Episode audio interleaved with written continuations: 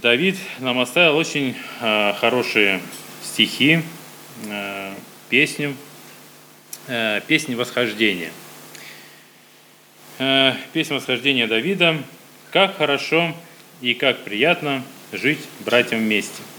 Это как драгоценный елей на голове, стекающий на бороду, бороду Ааронову, стекающий на края одежды его, как роса ермонская – сходящая на горы Сионские, ибо там заповедал Господь благословение и жизнь навеки.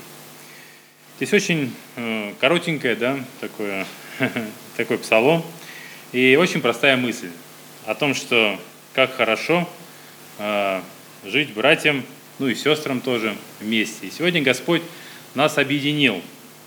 Мы с вами братья и сестры э, по крови Иисуса Христа. Вот. И Господь сделал из нас одну семью. Вот. И нам сегодня хорошо, это я чувствую, когда приходишь на это место, чувствуется братская любовь э, и чувствуется, как Господь сегодня вместе с нами. Потому что Господь сам обещал, где двое или трое собраны во имя Мое, там я посреди вас. И написано, это как драгоценный елей на голове, стекающий на бороду, бороду Ааронову. Мы знаем, что елей, он ассоциируется со Святым Духом. Да, и сегодня Дух Божий, он хочет, э, знаете, наполнить наши сердца. Как написано, «Се стою у двери и стучу. Кто услышит голос мой, э, отворит дверь, войду к нему и буду вечерять с ним, и он со мной». Поэтому Господь, он не вламывается к нам, он как тихий ветерок э, дует сегодня в каждое наше сердце. Вот, чтобы мы его открыли и послушали, что скажет Господь.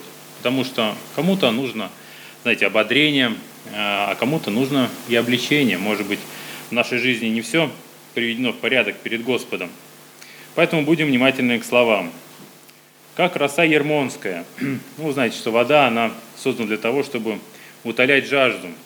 Вот. И Слово Божие, она как эта живительная вода, как написано, что я сделаю так, что из вас потекут реки воды живой.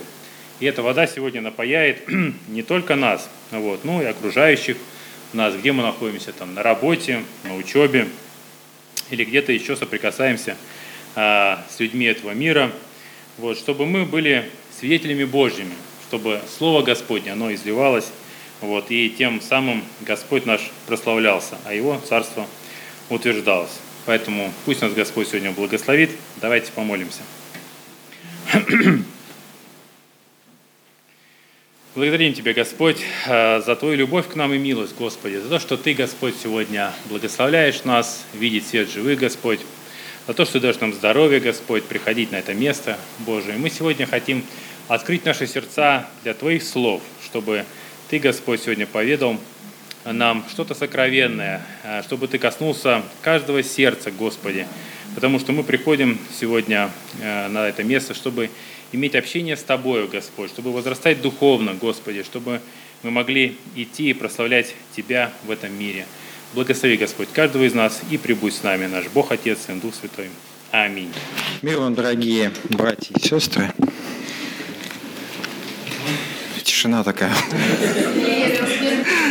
А, я очень рад видеть вас. Я открою страшную тайну. Я когда а, приезжаю в Питер, я все время прихожу в вашу церковь. Ну, так как это бывает нечасто, вы меня и не помните. Вот. А, вообще удивительно, для меня Питер – это какое-то особое место. И здесь э, у меня есть места силы. Кто-нибудь смотрел «Звездные войны»? Вот. Есть человек. А, но это места, где я чувствую себя хорошо, тихо, спокойно. И ваша церковь одно из таких мест сил для меня. А, еще у меня в Питере живут мои очень дорогие и близкие друзья. С кем-то я знаком давно, с кем-то не так давно.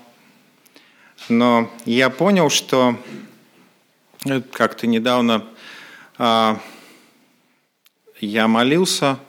И обычно, знаете, а, наверное, многие меня поймут, тот, кто регулярно молится с утра, а молитва часто превращается в определенный ритуал. Да?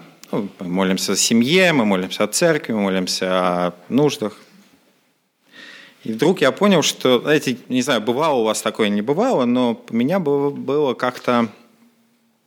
Я понял, что мне мои мысли мешают молиться. То есть я как бы слова произношу, а мысли-то у меня о другом. И вот, и мысли были у меня о друзьях. И я понял, что мне не нужно сейчас молиться о том, что я сейчас молюсь, а мне нужно молиться о моих друзьях. И это было какое-то ну, необыкновенное время, когда я понял, что каждый человек в моей жизни занимает... Знаете, это как э, в церкви. Обычно э, в церковь приходишь, и ты садишься на одно и то же место. Плюс-минус. Такое тобой намоленное. А, рядом садятся такие же намоленные христиане. И, ну, хочешь не хочешь, общаешься, особенно если большой... У нас такая не маленькая церковь, 300 человек. Для Москвы не очень большая, ну, нормально, 300 человек, да. И, а, ну, я всех знаю. А, и обычно а, общаешься близко общаешься, те, кто ну, все время садится рядом. Да. А потом спускаешься и уже общаешься с теми, с кем обычно участвуешь в служении. А, и я вдруг понял, что я бы хотел, чтобы вот эти намоленные места рядом со мной а, были всегда открыты для моих друзей, для близких. Это так невероятно, потому что иногда Дух Святой побуждает нас обращать внимание на то, на что мы не обращаем внимания. Это обычно.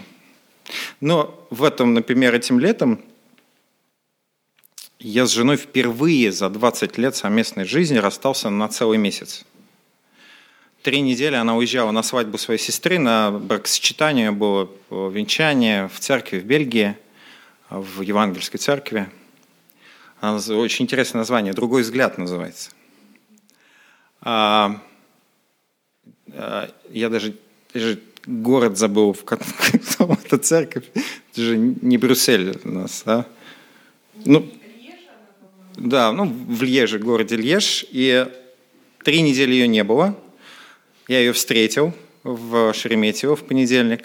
А во вторник ночью мы уже уехали с, э, вот с моей старшей дочерью Наташей. Мы год назад были вместе здесь, тоже в вашей церкви, в июне.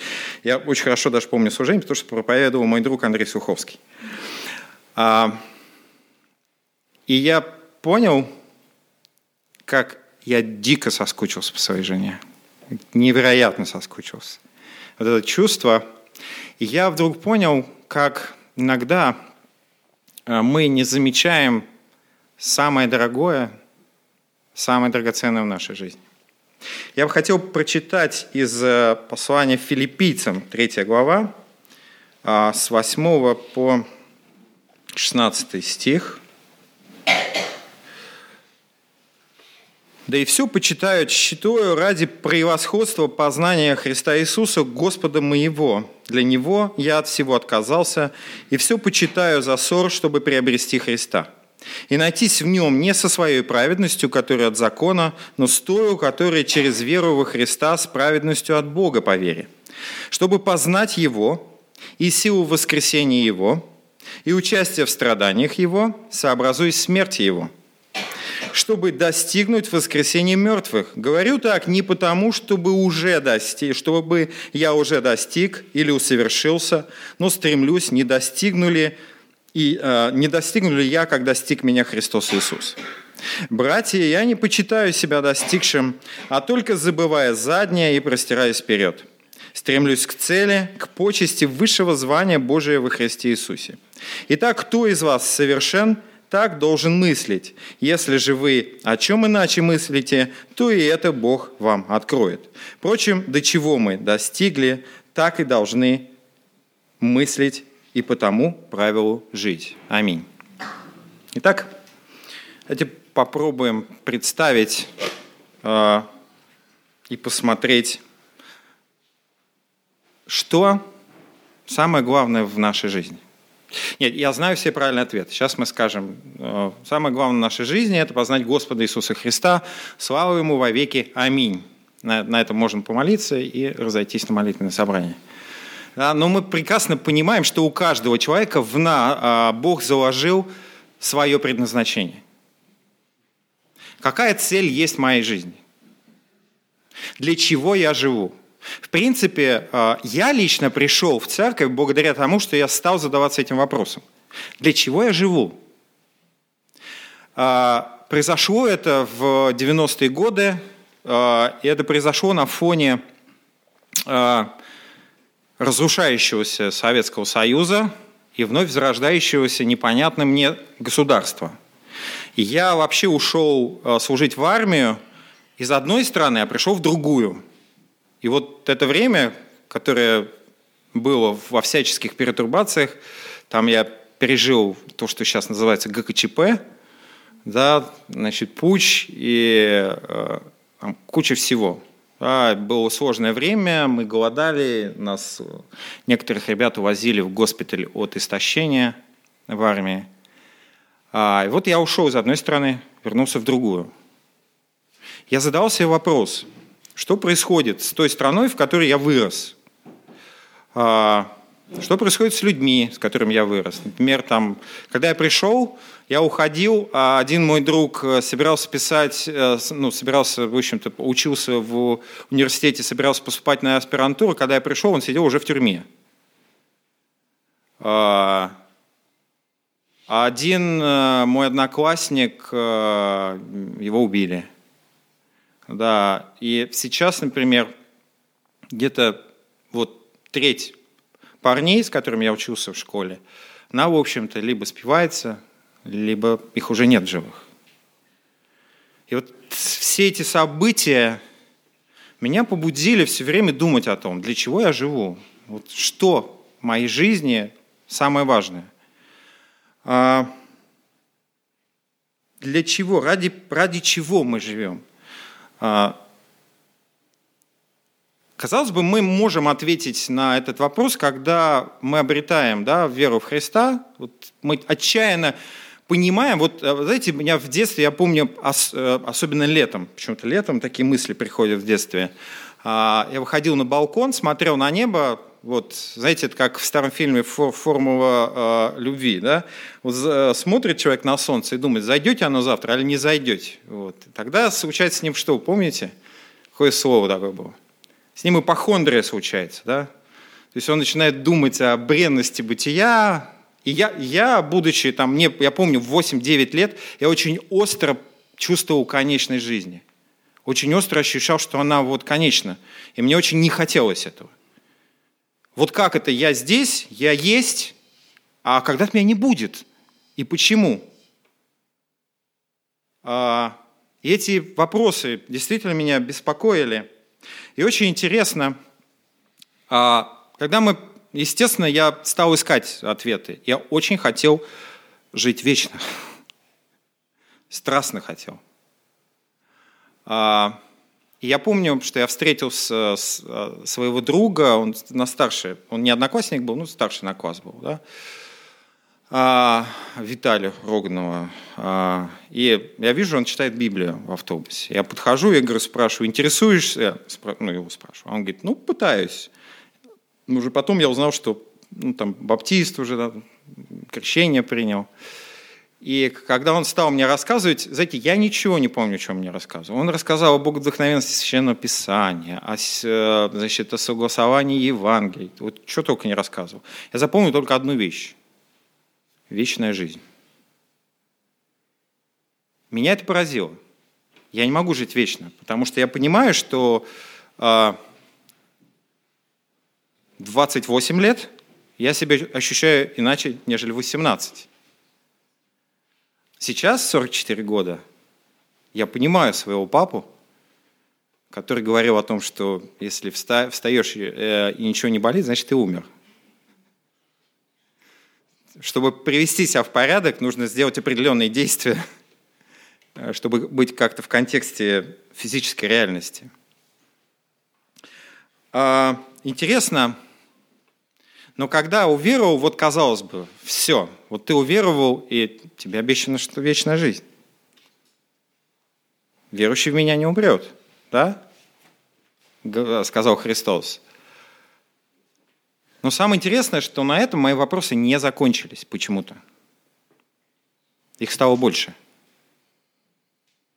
Я пришел в церковь, я стал изучать Библию, я стал ходить на малые группы. Я ездил, я помню, что я ездил в центральную церковь московскую. Петушки 120 километров от Москвы. Но как бы я еще не в самих Петушках жил, я еще жил в поселке Березка. То есть там как бы на оленях еще минут 20 добираться. То есть я вставал в 5 часов утра, ехал э, в Петушки, садился на самую раннюю электричку, вторую раннюю электричку, ехал в Москву, в Московскую центральную церковь на служение и возвращался уже поздно вечером домой. Там же я познакомился со своей будущей женой. А, и я понимал, что вот этот ответ, ну вы не умрете, но будете жить, меня сейчас, то есть он удовлетворил меня тогда, когда я вот ощутил свою а, конечность. Вообще очень интересно, э, я все время пытался понять, вы когда-нибудь смогли, вот задавали себе вопрос, а как можно представить себе бесконечность Бога? Ну вот представьте себе бесконечность. Бесконечность не вмещается, да? Ну как может бесконечность, если ей нет конца? А теперь еще один вопрос. А представьте себе конечность мира. Можно? А я не могу.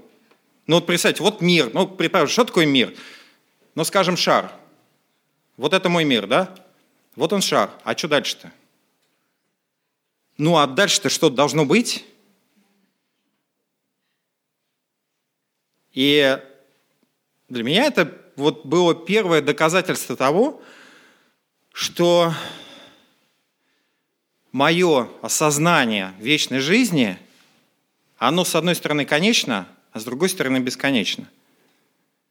Я не мог, в, я не мог представить себе, что мир этот заканчивается чем-то, потому что если он заканчивается, есть границы.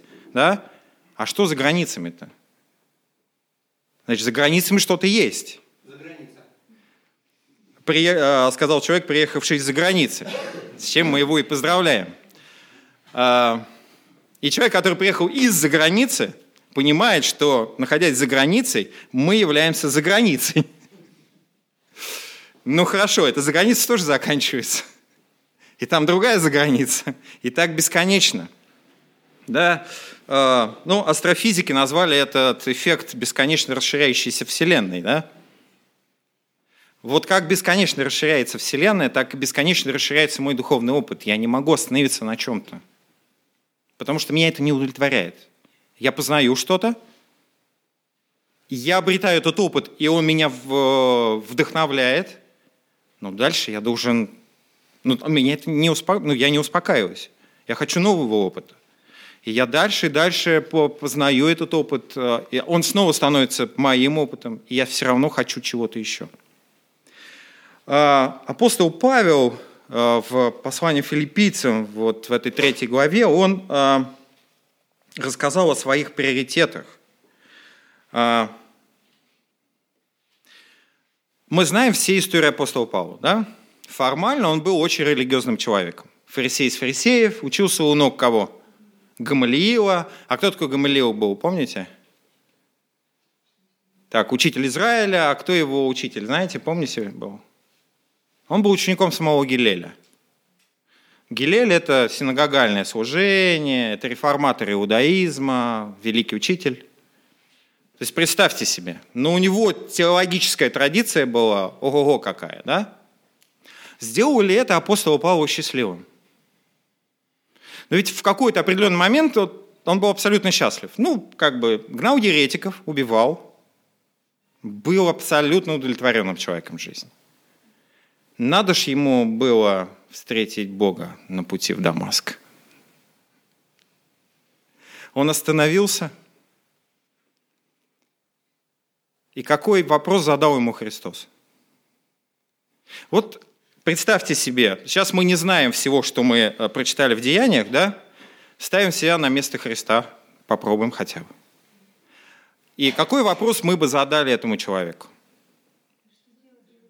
Изверг, да? Почему ты берешь христиан и убиваешь их? А что спрашивает Христос? Почему ты гонишь меня?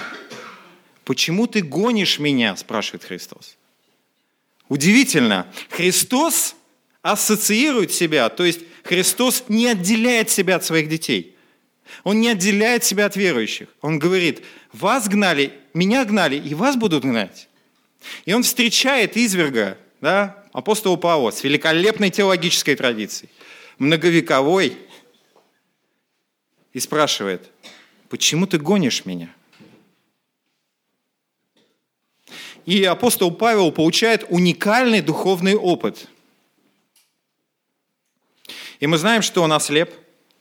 И только после того, как помолился за него христианин, возложив руки, он прозрел. И в этом был и факт его духовного прозрения. Он был слеп и прозрел. И мы, в общем-то, знаем, что это был один из самых горячих проповедников Евангелия. Человек, который для которого, в общем-то, часто не, не существовало вот незыбленных авторитетов. Если он видел, что э, апостолы, которые учились у ног Христа, неправы, он говорил об этом. Да? Как он говорил об этом Петру, который сначала ел с язычниками, а как пришли братья из Иерусалима и сказали, ну, иудеи с язычниками не сообщаются. Не говорят они, не едят вместе. Он отсел от них. И Павел говорил об этом. И вот он, э, очень важно, Павел говорит, что вот этот новый духовный опыт, он дал в моей жизни движение для постоянного приобретения нового духовного опыта. Да? И какие приоритеты? Стих 8. «А, «Все почитают читаю ради познания Иисуса Христа». Процесс познания. Да, слово познание, вы знаете, наверное, в греческом это не просто информация, да, а что? Личная встреча. И он говорит, я все, все свои теологические конструкции, весь свой религиозный опыт я почел бесполезным ради того, чтобы просто узнать Господа, Иисуса Христа, Бога. Это очень важно. Для меня это очень важно. Более того, меня меняет это знание. Вернее, это познание. Да? И мы прекрасно понимаем, что ну, невозможно познать Христа. Ну, мы познали Христа. А как это возможно? Потому что это личная встреча, которая длится вечность. Вот это тот самый конечный наш мир, да, что беспокоило экзистенциалистов 20 века. Самый главный вопрос. Я есть, но меня может не быть. Почему мир будет, если меня не будет? Да? Их это возмущало. И я их понимаю. И Павел говорит, познавая Бога, я открываю бездонный колодец познания, и я все время буду приобретать новый опыт –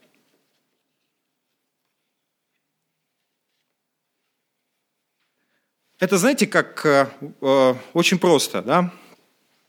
Я общался этот год с одним замечательным, прекрасным человеком. Я видел его фотографии, я понял, что у нас много общего. А, и мы даже стали обмениваться аудиосообщениями с его стороны. Но я только встретившись в Питере с ним, понял, что он гораздо больше, глубже интереснее, чем все, что я знал о нем. Личная встреча меняет мое представление о человеке. Вот так же происходит и с Богом. Если я лично встречаюсь со Христом, оно меняет мое представление и о себе в том числе. Во-вторых, он рассказывает, что такое праведность. Вот это такая штука, вот как бы вы рассказали, что такое праведность с вашей точки зрения? Но вот только одно условие. Значит, не употреблять слов непонятных или понятных только нашему особому христианскому народу? А просто на пальцах объяснить, что такое праведность? Помним, да? Термины религиозные убираем. Во, отлично. Первый религиозный термин ставим в, за скобочки. Чистота, хорошо. А что такое чистота? Да-да, нельзя, нельзя. Отлично. Мир, любовь, которую я приобретаю, да? Вот моя праведность, да? Вот святость опять, да? Вот слова, которые понятны обычному человеку. Для меня мир и любовь понятны, потому что в мире нет мира.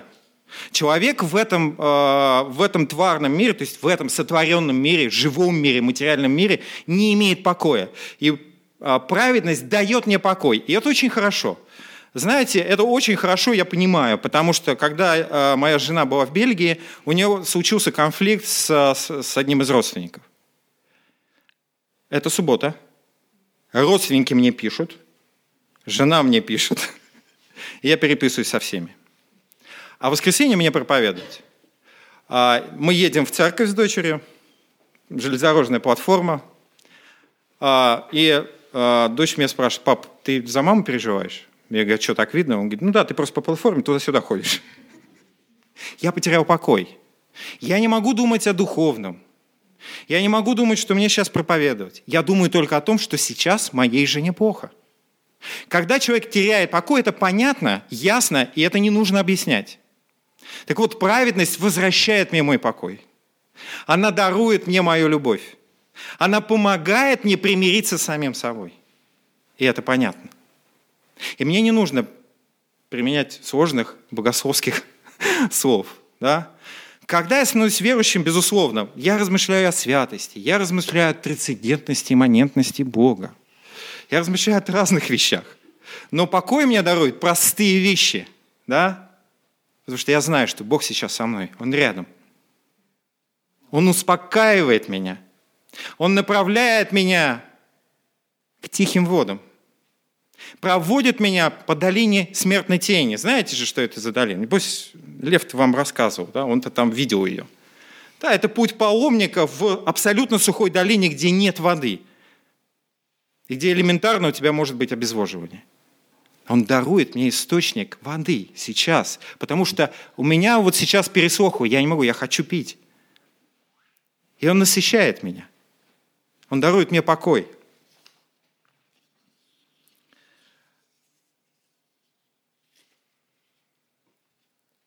В-третьих, а, цель подразумевает причины.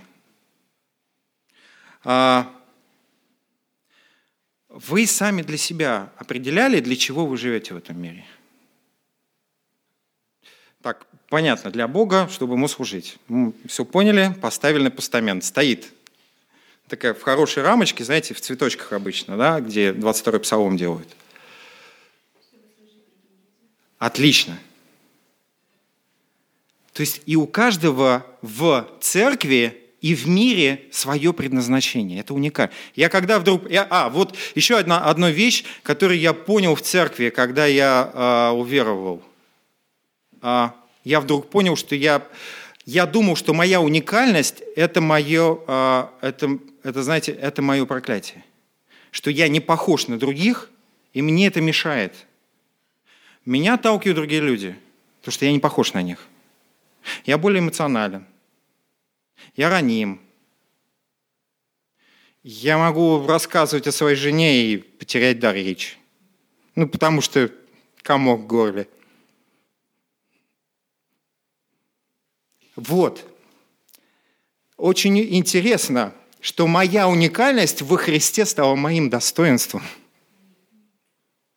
моим качеством и моим даром – Моя ранимость позволяет мне быть милосердным. Моя ранимость позволяет мне ценить ранимость другого человека. Моя ранимость позволяет мне открыть свое сердце для другого человека, которое бы я никогда не открыл, потому что я сосредоточен на себе всегда, на своем «я», на своей уязвимости. Но Бог через мою уязвимость показывает, что Он эту уязвимость распял на кресте и даровал мне силы к принятию, к любви и милосердию. Простым вещам. Для этого не нужны особые термины. Он просто помогает мне любить. Мы, когда праздновали в июне 20-летие совместной жизни, спросили с женой друг другу, что мы чувствуем сейчас, через 20 лет. И спросили, хотим ли мы вернуть э, медовый месяц. И дружно сказали другу, ни за что. Казалось бы, медовый месяц, это, ну, вспоминаешь, это вот такие романтика. А мы сейчас, э, мы сейчас любим друг друга больше, ценим друг друга больше, чем 20 лет назад. И это не потому, что мы хорошие. Мы как раз не хорошие. Мы очень разные. У нас разный характер. Мы иногда раним друг друга. А потому что Бог позволил нам познать друг друга.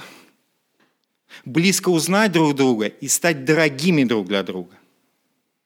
И вот в этом уникальность. Уникальность брака. Мы, познавая друг друга, познавая разность друг друга, начинаем ценить и дополнять эту разность. И если э, моя жена гораздо менее, э, скажем, желает иногда даже физических контактов, ей нужно время, чтобы... Она интроверт. Время, чтобы уделить себе. А в это время дети хотят обниматься с родителями. Но есть же я. Я могу обнять своих детей. И потом, аккумулировав эту энергию, Жена начинает скучать, и она идет и тоже обнимает. А я уже устал, и я могу отдохнуть. А, мы открываем все время новое, потому что э, у жены свои идеи, у меня свои идеи. А, в первый год нашей совместной жизни наши идеи, знаете, вот так вот, э, как э, плюс, плюс с плюсом, отталкивались. Да? А сейчас они как плюс с минусом притягиваются. Потому что ее идея и моя идея соединяются и рождают нашу общую идею. Это благодаря тому, что мы стали стремиться познавать друг друга, узнавать друг друга.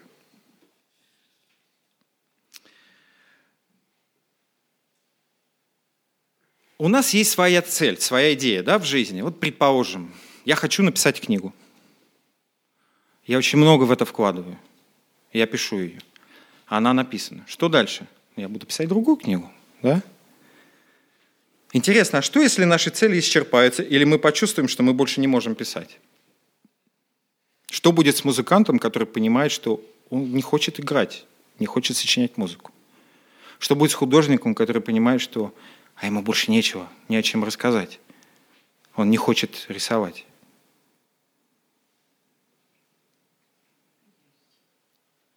Конечность нашей человеческих эмоций, целей. Если мы, подобно Богу, бессмертные внутренние сущности духовные, то мы, подобно Вселенной, постоянно расширяемся. Мы никогда не будем удовлетворены. Мы всегда будем стремиться к познанию, к расширению.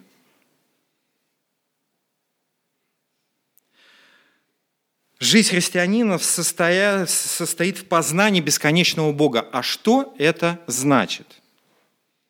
Во-первых, это значит, что это процесс познания Бога по вере. Да? Но мы прекрасно понимаем, что вера – это не то, что мы осязаем. Это то, чего еще нет. Вера очень связана с надеждой, которая не видит и надеется. И мы, познавая Бога, не можем э, получить знаете, каких-то доказательств. Знаете, я очень любил раньше смотреть всяческие э, научно-коррекционистские фильмы. Ну вот мне объясняли, что все, Библия, хороша. И я успокаивался. Пока я не посмотрел один фильм и вдруг понял, что ну, меня не удовлетворяет это. Да, там рассказывали о том, как ученые а, решили доказать, что э, перед евреями и Моисеем Черное море расступилось. Что только не делали. И вентилятором что-то куда-то гнали, и сверху чего-то делали, и соль сыпали. И в результате они сказали, ну мы как бы не знаем все равно, что было. Вот здесь вера. Это невозможно, это недоказуемо. Невозможно доказать духовную сущность. Но когда ты входишь внутрь э, действия Духа, доказательство внутри тебя появляется. Мы познаем Бога по вере. Второе – это увидеть в своей жизни преображение. Это очень просто. Если я нахожусь во внутреннем конфликте, и вдруг этот конфликт разрешается, внутри появляется радость. Я понимаю, что что-то произошло. Невероятное. И, и это тоже можно проиллюстрировать на семейных отношениях. Да? Когда есть конфликт мужа и жены, весь мир становится немел. Поэтому и написано, чтобы не было вам препятствий в молитвах, братья и сестры. Да? Но когда мы примиряемся, каждый баптист становится харизматом. Мы хотим скакать, мы хотим плясать, мы хотим воздевать руки к небу и говорить, как здорово. Это здорово, действительно. Участие в его страданиях. Вот тут как бы и наступает самое сложное. Мы сразу вспоминаем Федора Михайловича Достоевского. Ну, может, не сразу. Ну, постепенно. Ну, кто еще из русских классиков так написал о страдании? Ну, никто. Толстой не так. Федор Михайлович Достоевский. Ну уж он о страдании знал. Интересно, что такое участие в его страданиях? Страдание за Христа. Об этом говорит Павел. На самом деле а, мы очень редко видим в боли терапию. Проще. Мы очень видим, редко видим в боли тот путь, который мы должны пройти. Боль – это дискомфорт, нам не хочется. Я не хочу болеть. Да? Я э, перед э, Питером буквально за две недели э, подвернул ногу. Я думаю, ну а, а как я ходить-то буду там? Там же километры будем. На, на... Я делал, стал делать быстрые вещи, чтобы быстрее исцелить это. Да? Но вот интересно, мы не хотим боли, но благодаря боли мы проходим какой-то путь. Этот путь делает нас теми, кем мы являемся. Без боли это невозможно. Без неспокойствия это невозможно. Без страданий это невозможно. Соучастие в его страданиях часто приводит нас к неоценимому опыту, который становится частью нас самих. И опять же нас, э, смотрите, очень интересно, страдание и боль без Бога, без а, моего соучастия и общения с Богом часто может привести к чему? К озлоблению. И мы много видим таких озлобленных людей. И когда ты говоришь с ними, ты думаешь, ну, я как-то э, разговаривал с, недавно со своим другом, э, и, э, мы спрашивали, вот буквально, что, недавно, вчера, я разговариваю, я говорю, а как ты вот, ну, общаешься, вы там вроде какие книги пишем, говорит, слушай, я не могу, я, я не могу с, мне тяжело с недовольными людьми. Действительно, с человеком, у которого постоянные претензии к внешнему миру и к людям, очень тяжело. И ты понимаешь, что это проблема, и вроде бы нужно нести эту проблему, но для тебя это иногда непосильная ноша.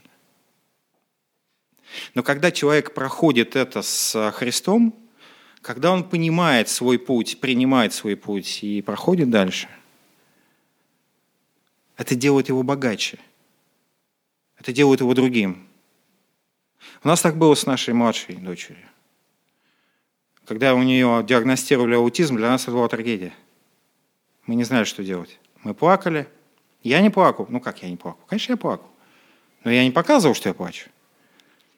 Жена разложилась, дети ложились. Я уходил в большую комнату, становился на колени и ревел. Ну так, ревел в подушку, чтобы не слышно было. Что, жена не, не слышала? Ты, конечно, слышала. На то она и жена, чтобы знать меня. И я помню, когда она как-то на кухне меня вызвала и спрашивает, а почему ты плачешь один?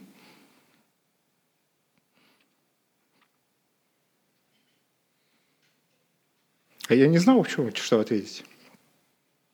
Ну, почему я плачу один? Он говорит, ну ты настолько эгоистичен, что думаешь, что я не разделяю твоих эмоций, этой боли. Я не хотел тебя оттяготить своими эмоциями. Он говорит, ты не тяготишь, я хочу разделять то, что есть у вас. Я хочу быть частью этого. И вот мы даже в таких вещах можем, быть эгоистами. Но боль сделала нас другими.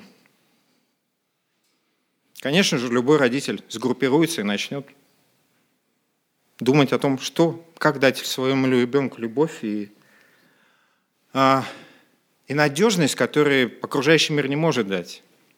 И мы стали замечать таких детей вокруг, а раньше мы не видели. А сейчас мы видим, что мир полон особенных детей. И мы стали думать и молиться о том, как мы можем послужить этим детям. Это сделало нас другими. Благодаря этому мы становимся похожими на Христа. Вот Павел об этом пишет – проходя через этот особый опыт, мы становимся другими. Мы становимся сильнее. Мы становимся мудрее. Мы становимся способными на любовь и милосердие. И результатом для этого у нас является постоянно расширяющаяся вселенная нашего духовного опыта. Интересно, а мы вчера с дочкой ходили в русский музей. А, и а, раньше а, у нас не было столько времени, а сейчас мы говорит, весь день посвятим вот только русскому музею. Все. Ну, основному, естественно, корпусу, там, Михайловскому замку, да. Естественно, у нас есть вот места силы, это несколько картин, которые я очень люблю, и любит тоже моя дочь. Это Карл Брюлов «Последний день Помпеи». О ней я могу говорить долго, но не сейчас. Это Айвазовский «Волна», да, это невероятная картина, кстати, Айвазовский каждой своей картине придумывал э, библейский эпиграф. А есть э, «Медный змей», да, Федор Иванович Бруни. И мы впервые попали в... Пошли, я уже устали, я спросил, ну что, пойдем в корпус Биноа? Ну и дочь сказала, пойдем. Я говорю, хорошо. Да, подкрутим шарниры, ножки и пойдем. И мы прошли, наконец, в корпус Бенуа, 20 век, и я впервые, можно сказать, от начала до конца просмотрел экспозицию русского модернизма. И я вдруг понял, что ни один реалистический художник не передал расколотость, разрозненность, а, разбитость человека, как это передали модернисты. У Павла Филонова есть великолепная картина «Германская война». Там вы не найдете ни одного лица, с четкими контурами. Каждое лицо двоится, троится, оно бьется на какие-то геометрические фигуры. Уникально Филонов показал, что война разрывает человека на части. И художники-модернисты как раз показали, что человек, современный человек, он разрозненный. Да? Он как будто бы состоит из геометрических фигур, как будто из него постоянно что-то вынимают.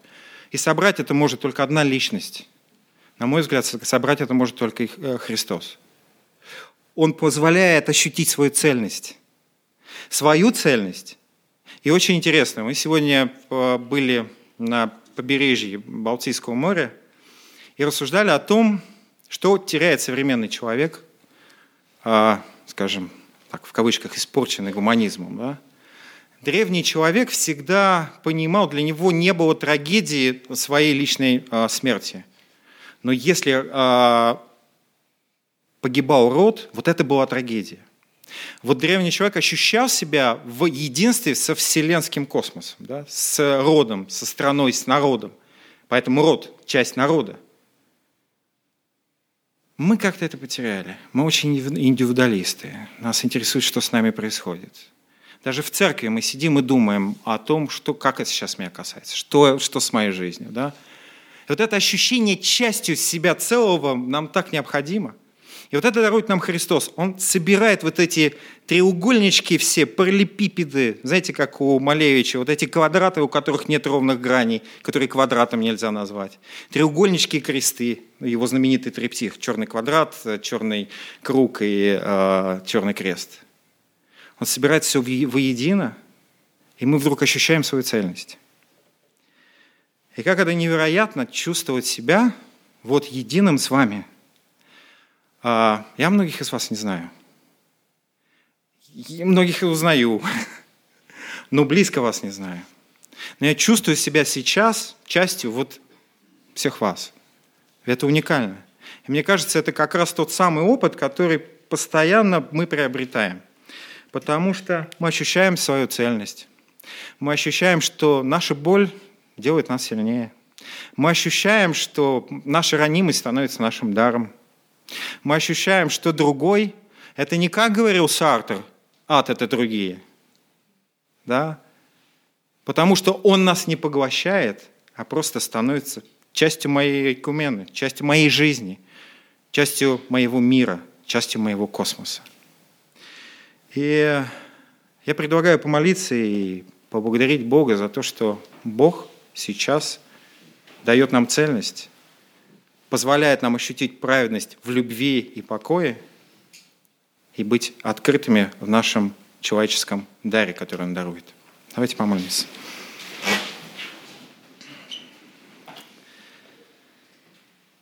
Господь благий, Отец Небесный, благодарим Тебя за то, что Ты великий Бог. Благодарим Тебя за то, что Ты даровал нас друг другу. Благодарим Тебя, что мы сейчас можем положить свою руку на плечо друга и ощутить Твою любовь. Благодарим Тебя за то, что мы уникальны и нет таких больше в этой вселенной. Благодарим Тебя, что при всей своей уникальности, Господи, мы часть чего-то великого, большого и цельного. Благодарим Тебя за то, что мы можем испытывать эмоции. И мы можем не стесняться этих эмоций. Благодарим Тебя за то, что наш духовный опыт – это как постоянно расширяющаяся Вселенная.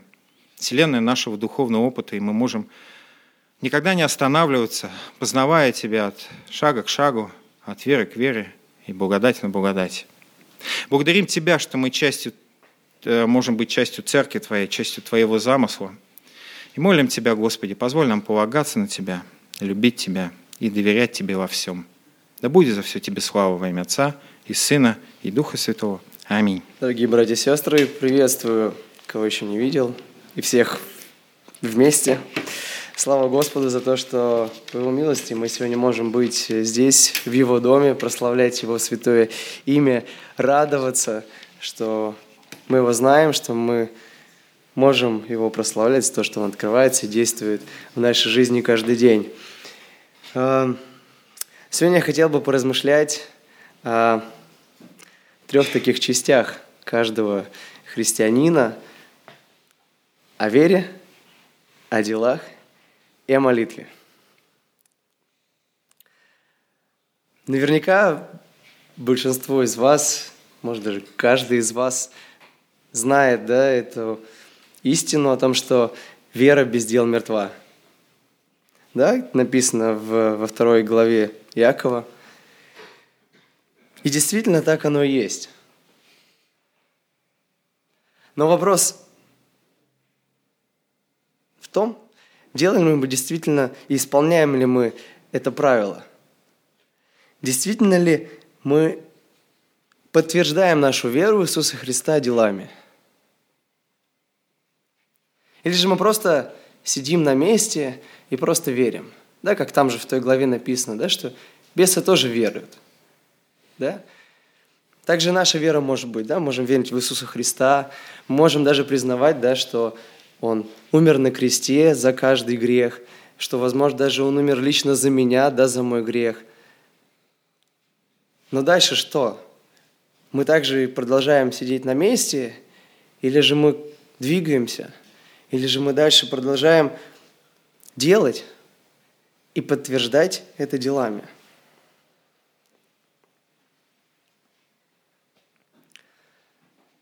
Есть другая, да, другая позиция этого вопроса. Мы можем что-то делать. Можем делать что-то по воскресеньям в церкви.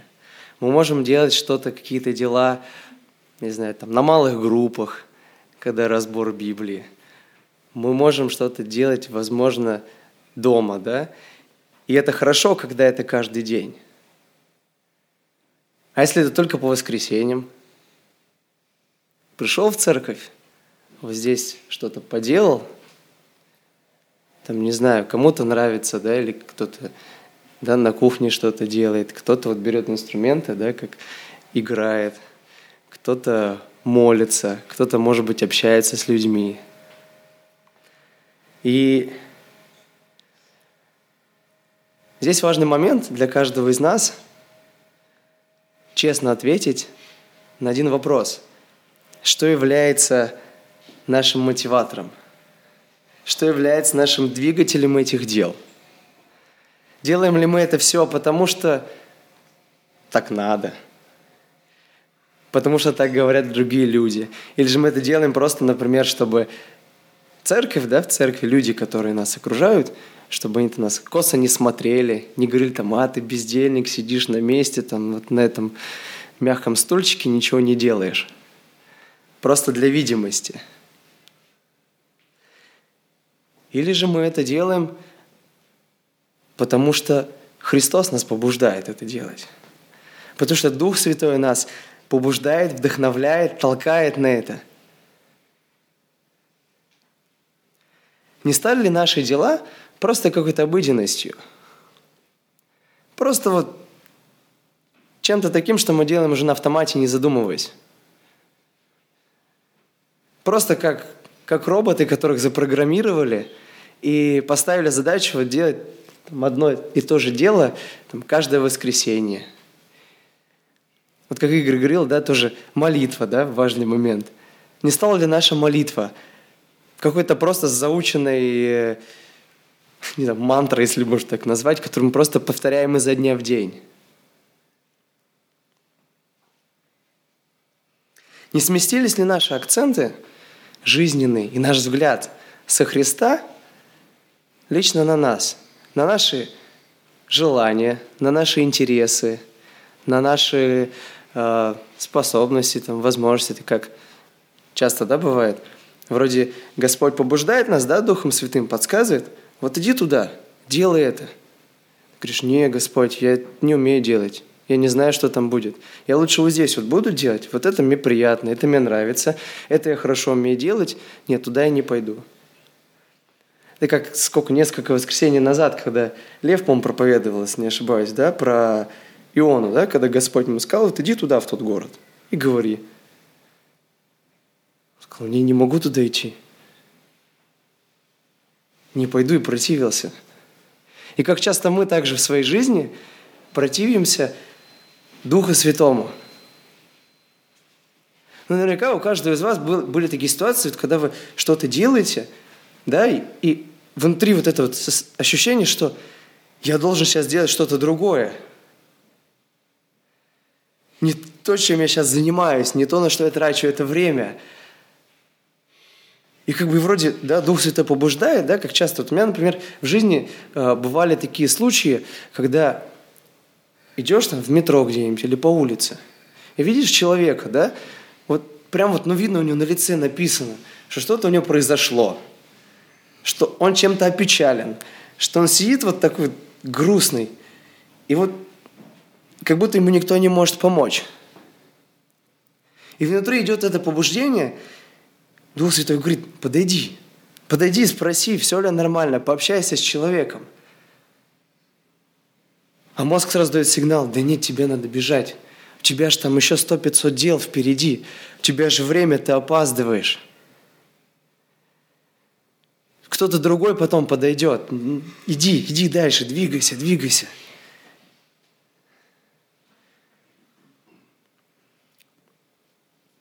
Как часто мы больше полагаемся на наш разум, нежели на то, что говорит нам Господь. Готовы ли мы к переменам? Готовы ли мы отдать в жертву то, что у нас есть сейчас, то, где мы находимся сейчас, подняться и двинуться куда-то, куда ведет Господь? поменять что-то в своей жизни и действительно на 100% довериться Богу. Не так, что как бы посидел, подумал, ага, если я туда пойду, у меня там будет выгода какая-то, я там что-то получу. Или там, что я отсюда пойду, да я ничего не потеряю.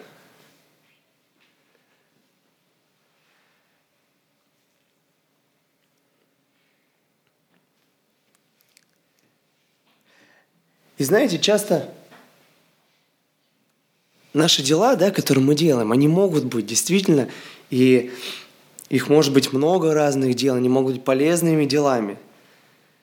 Но если эти дела мы делаем просто для того, чтобы удовлетворить себя,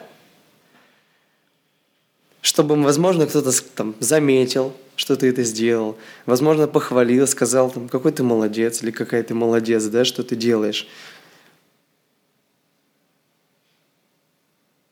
Будет ли это иметь такой же эффект, как если мы пойдем и будем делать то, что нам Господь сказал делать? Вот именно в данный момент, именно сейчас. Знаете, часто я ну, встречался с некоторыми людьми, да, которые вроде делают, ну, действительно, не даже не вроде, а делают хорошие дела и стремятся делать хорошие дела. Но иногда, а, как можно выразиться, они не совсем в тему идут. Что я имею в виду? Например, да, если мы представим человека, который сел, да, взял себе тарелку супа, собрался есть, но у него нет приборов. И мы такие, о, у него нет приборов, я сейчас хорошее дело сделаю. Вместо ложки несем ему вилку, даем ему вилку. Вроде как бы, да, внимание ему уделили, вроде как принесли прибор, но он не сможет действительно получить то, что ему нужно в данный момент. Здесь уже нужна мудрость чтобы действительно понимать, что и где нужно. Где правильно сделать так, где правильно сделать так. И не факт, что если мы возьмем 10 каких-то событий, да, там 10 воскресений подряд, не факт, что каждые 10 воскресений подряд нам нужно будет делать одно и то же. Может быть, нам нужно будет что-то сделать другое, может быть, нам нужно что-то поменять, да? пересесть с одного места на другое место, из начала зала в конец зала, потому что твое место уже кто-то занял. И точно так же в нашей жизни. Как же приобрести эту мудрость? Как же действительно начать слышать голос Божий, да, голос Святого Духа, чувствовать это, куда ведет Господь? я часто встречался с людьми, общался, которые говорят, я перестал слышать Бога. Я не слышу голос Божий. Я не знаю, что хочет от меня Господь. Часто мы упираемся в какую-то преграду, и кажется, что выхода нет, что мы зашли в какой-то тупик, и как будто Бога нет с нами. Может быть, просто мы слишком много на себя берем, может, мы пытаемся решить какую-то вот эту проблему данную своими силами, своим мозгом, да, своим, своими знаниями какими-то только. Может, мы не можем доверить эту ситуацию Богу на 100%, поэтому ситуация не решается.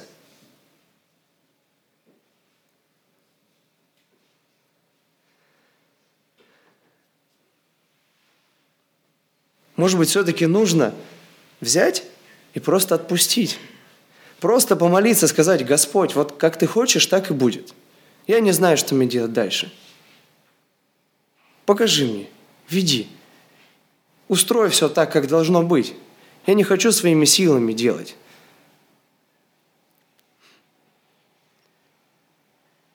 Или же сказать, да, как Павел тогда сказал, да? Вот я Господь, что мне делать? Скажи мне, я буду делать.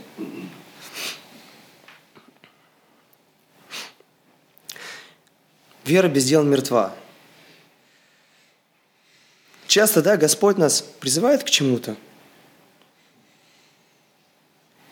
и говорит, иди, делай то. И мы видим нужду, и в принципе мы можем это делать.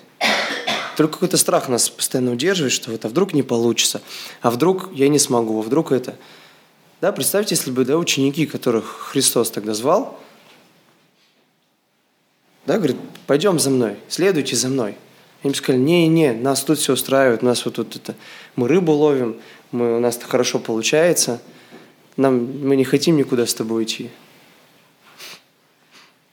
Бывает ли так в нашей жизни, что наши дела точно так же нас держат?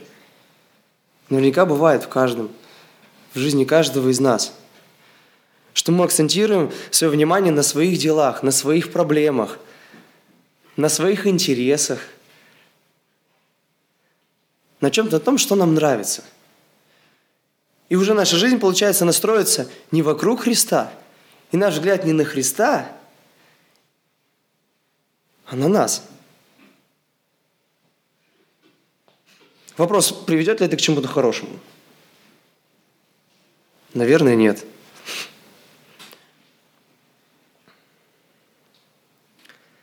И знаете, тоже для того, чтобы слышать голос, да, если вдруг кто-то сейчас, и кому-то кажется, что да, Бог не говорит, Бог не действует, что вот сейчас какой-то такой период до жизни э, безответный, и вроде ощущение, что тупик, возможно, надо больше времени уделить для Бога.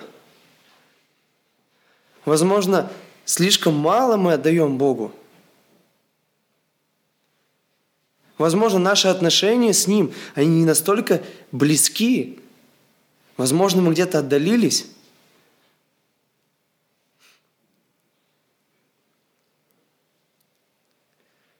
Да, возвращаясь к той же самой молитве, возможно, наша молитва – это просто заученные слова. Это не общение с Богом, а просто заученный какой-то порядок слов, который, как нам кажется, должен произвести какой-то э, какое-то чудо, какое-то изменение в нашей жизни, что мы произнесли в такой последовательности, и все поменялось.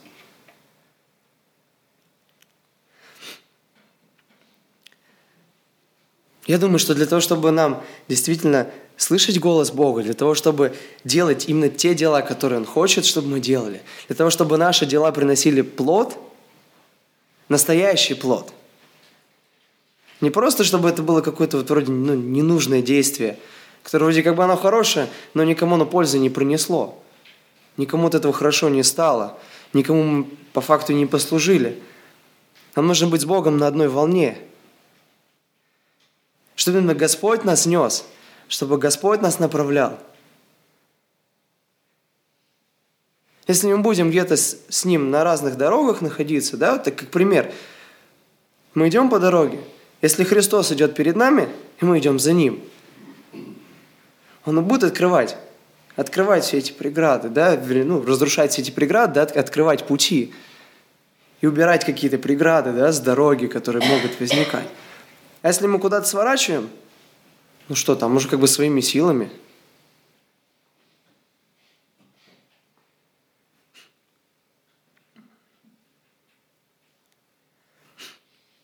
Действительно, мы даем Святому Духу работать в нашей жизни –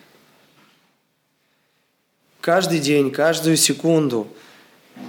Действительно ли мы размышляем о Господе? Действительно мы находимся в этой непрерывной молитве?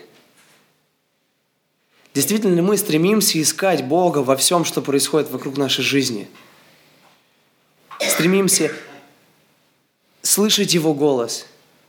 Стремимся искать ответы на вопросы, которые у нас есть? Стремимся жить, жить по тому, как Он сказал нам жить? Стремимся ли мы к истине? Действительно ли Он наше основание? И Он центр нашей жизни, центр наших всех дел, которые у нас есть? Или же центр дел и всего, всей нашей жизни – это я сам. Я сам и все, что мне нравится, и все, что я умею, и все, что я могу –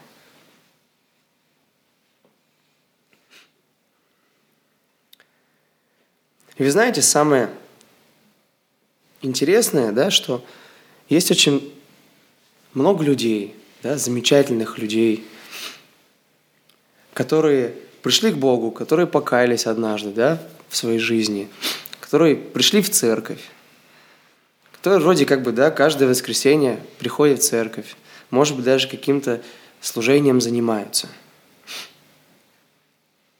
Но дальше тех изменений, которые произошли вот там сколько-то лет назад, их и нет. То есть как будто отношения со Христом, они вот там как бы и остались. И дальше вот того, что там было, человек не готов двигаться. То есть как я привык, что так есть. Я привык, что вот там, да, Моя бабушка ходила в эту церковь, да, моя мама ходила в эту церковь, и я просто хожу в эту церковь, потому что они ходили. Или там вот они так делали всегда, ну и как бы я буду так делать. Даже не задумываясь, не размышляя, не молясь, а надо ли это делать. Может быть, надо пойти куда-то в другое место, заняться чем-то другим делом, или где-то в другой церкви, может быть, есть нужда. Или же в этой же церкви что-то нужно другое сделать.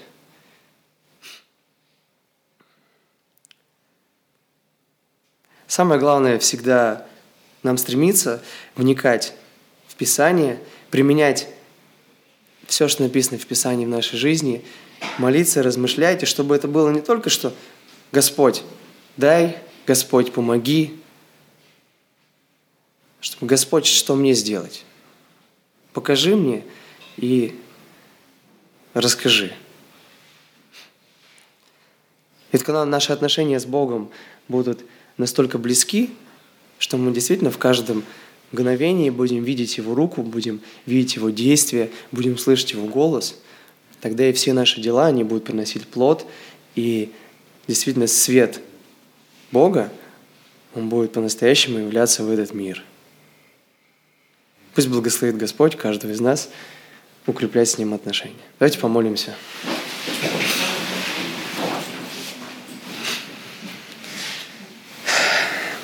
Великий чудный Боже, благодарность Тебе за Твою любовь каждому из нас, за Твою милость каждому из нас, Господь, и за то, что Ты касаешься каждого сердца, за то, что Ты меняешь жизни, за то, что мы можем обращаться к Тебе. Благодарим Тебя за то, что Ты живой Бог, за то, что Ты всегда открываешься, за то, что Ты всегда показываешь и всегда ведешь. Я прошу, Ты укрепи, поддержи и зажги этот огонь, дай это желание, чтобы прибегать к Тебе, Господь, чтобы искать все ответы в Тебе, чтобы выстраивать отношения с Тобой каждый день. Благослови, чтобы в каждом нашем дне, в каждом нашем деле являлась Твоя слава. Помоги, Господь, слышать Твой голос – и помоги следовать Ему, и чтобы ничто не смогло отделить нас от Тебя. И да будет прославлено Твое имя великого, милостивого, любящего Отца, Сына и Святого Духа. Аминь.